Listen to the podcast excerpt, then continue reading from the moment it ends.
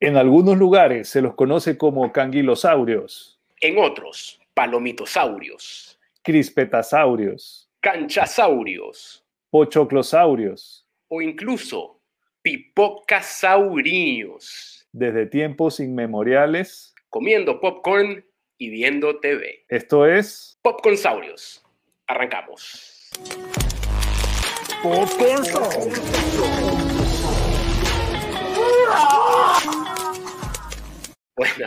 buena, buena. Calidad de efectos de sonido y de video, señores. Ese era un promocionador saurio, creo. Promocionador de, de, épocas inmemoriales también, eh, caminando por el planeta Tierra. Bienvenidos a todos al primer episodio de Popcorn Saurios. Yo soy Ilan Jacob, conmigo el promocionador. Saludos. Saludes a todos. Y tenemos una misión. ¿Cuál es nuestra misión, Pedrito?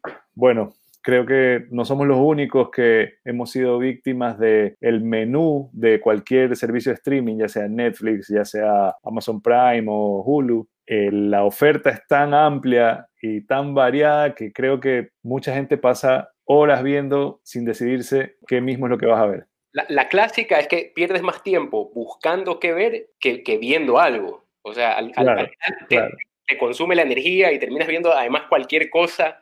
Porque ya Horrible ya te da igual, ya te da igual, ya le das play a lo que sea y terminas viendo La, la Reina del Sur o... Betty la Fea. O, sí, vuelves a ver Betty la Fea, no sé, no sé.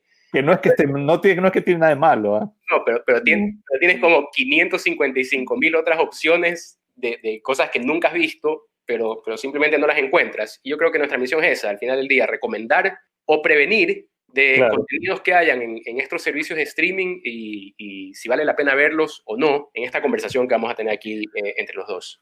Bueno, ahí ya a, cada uno le tocará decidir si vale la pena o no verlos, pero por lo menos que tengan luces de qué se trata y no pierdan tanto tiempo. Estoy de acuerdo. Así que de esto se trata Popcorn Saurios. En el episodio de hoy, el primero, para mí, una de las mejores series cómicas que se ha hecho en los últimos tiempos. Creo que cada episodio es mejor que el anterior. Es una serie de acción de los 80 mezclada con la comedia más estúpida que hay y el resultado es Brooklyn Nine-Nine. Así es. Eh, también es una de mis series favoritas. No sé hasta qué temporada hay realmente, porque solo la, solo la he podido ver en Netflix. Este podcast no recomienda, no recomienda, no recomienda piratear, pero... No recomendamos piratería. No recomendamos, pero bueno, ahí ya depende de cada uno.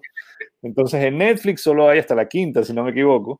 Y sí, es de, es de mis favoritas, me encanta. Spoiler alert, spoiler, una cosa así, diría más así como, O sea, que todavía no has visto la parte que se muere. ¡No! ¡Ah, no. espérate, hablando, hablando de spoilers, yo, yo siempre, mira, yo siempre he sido cuidadoso porque detesto que, bueno, spoiler, para el que no sabe, que no creo que haya alguien que no sepa, es cuando te arruinan una película, te arruinan una serie o cualquier historia porque te cuentan una parte decisiva, ya sea del final o, un giro de la historia, que lo ideal es descubrirlo por uno mismo, ¿verdad? Entonces eso es un spoiler. Spoiler es, cualquiera que publica todo lo que pasó en lo que acaba de ver el día de estreno ah, no, eso, en redes sociales, algunas redes sociales en donde tiene a todo el mundo siguiéndolo como, como sus panas y es inevitable llegar, toparte con la primera frase en donde además ni siquiera pone un spoiler alert o, o los que no la han visto no lean, sino que parte, con la primera frase, así como, esto es lo que pasó. Pero tú, tú, estás hablando de algo tipo Twitter, ¿verdad? A mí me pasó, lo tuve que dejar de seguir, era un pana, el man ponía la foto de, de, lo que estaba viendo en Instagram. O sea, te estamos hablando a ti. ya, pero espérate, lo que iba, no es que, a ver, yo detesto los spoilers, siempre trato de, pero una vez una vez hice un, gran, un gran spoiler sin querer y fue en el departamento de promociones de TC. ¿Tú estabas ahí? No, no, no me acuerdo. No, yo, o sea, yo estaba ahí. El, que se acuerda, estabas ahí porque ahí, ahí, ahí trabajábamos. Pero estamos hablando hace 15 años, pues, ¿no? Bueno, 14 años. El que sí se acuerda de ley es Walter, porque la mirada de Walter lo dijo todo, o sea, fue como que, pero fue sin querer, o sea, legítimamente, legítimamente fue un spoiler sin querer y era de esta película El laberinto del fauno. Le mataste el final de uno. Le maté el final sin querer, pero fue totalmente inocente, sin querer. No sé si ya todos los que están viendo esto se hayan visto la película. No lo diga, no lo diga. Han pasado 15 años, o sea, bueno. Pero, pero mejor, mejor no. Vamos a, intentar no, no, caer en ese mal. Esperemos. Hacemos a lo que vinimos y hablemos un poquito de Brooklyn Nine-Nine. Brooklyn Nine-Nine. En un mundo en el que ser policía es como estar en la universidad eh, y los, los bullies serían los delincuentes y ser diferente y un poco extraño es ser cool. En ese mundo existe Brooklyn Nine-Nine. Eso es más o menos como lo puedo describir. Sí, sí, sí. no sé, me suena, me, suena, un poquito más, más infantil o adolescente de lo que la serie a la final es, porque, porque, porque a la final son como todos súper adultos. Pero sí es cierto que Jake Peralta, interpretado aquí por, por Andy Samberg, es un niño, efectivamente. Es un niño que está viviendo su sueño de ser un héroe de acción eh, en, la vida real, básicamente, y por eso quiere ser detective y quiere ser lo más parecido a Bruce Willis en Duro de Matar, ¿no? O sea, como cualquiera de nosotros de, los 80 quisiera. Claro, es la personificación eh, de cuando te dicen eh, que mantengas vivo tu niño interior. Claro, y además vas por ahí por la vida queriendo encontrar el momento justo para decir JPKJ, ¿verdad? Es como... Conversábamos un poco que quisiera, quisiera divertirme como él se divierte en cualquier situación, o sea, la verdad es que creo que ese, ese niño interior, él disfruta lo que sea, puede estar arriesgando la vida, pero está disfrutando su trabajo porque va a ser como duro de matar. Y en esa misma relación tienes a la contraparte, que sería Amy Santiago, que me parece que es como, como la, la, niña nerd, eh, un poco más enfocada en, en, las reglas y cómo se dicen las cosas y las reglas que hay que seguir, los pasos, y no puedes saltarte eso y no puedes improvisar demasiado. Típica así de, que es día de entregar tarea o alguna nota y el se olvida y levanta la mano y dice como, pero profe, no va a recoger la tarea. La clásica, ¿no? Claro, y, y, siempre quiere pues saber cuál es su calificación, cuánto le ponen. Si no saca 20, saca, saca, saca 19.5, es el fin del mundo. Claro, llora.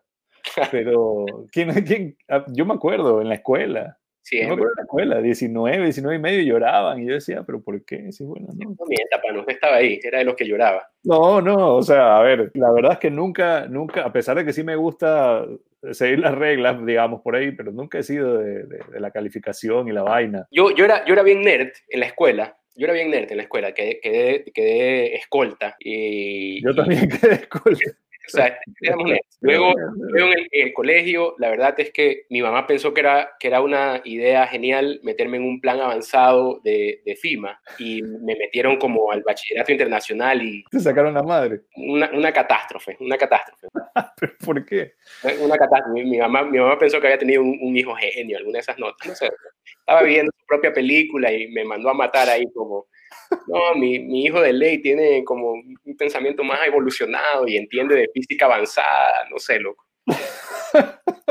¿y qué, pasó? ¿y qué pasó? ¿Que te regresaron? No, no. Vaya, vaya, vaya. Ah, no, te tuviste. Sobreviví, sobreviví, sobreviví, pero porque había un grupito de insurgentes ahí, había un grupito ahí de, rebeldes sin causa que, que, nos unimos para sobrevivir a, a, eso, loco. Pero te estoy hablando, estoy hablando de que sonaba el timbre del recreo, me parecía una escena sacada de los Simpsons y sacaban, sacaban los tableros de ajedrez.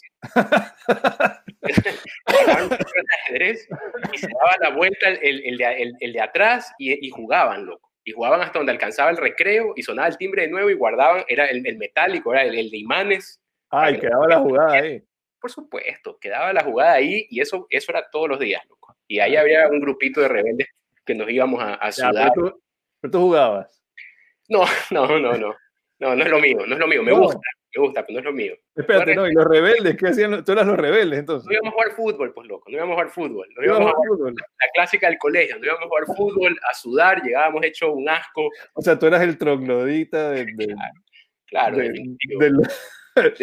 eh, Brooklyn Nine-Nine, señores. Saurios. O en otros, palomitosaurios. Crispetasaurios. white Chicks, que quizás en algún momento tengamos White Chicks aquí para ver si vale la pena hablar o no.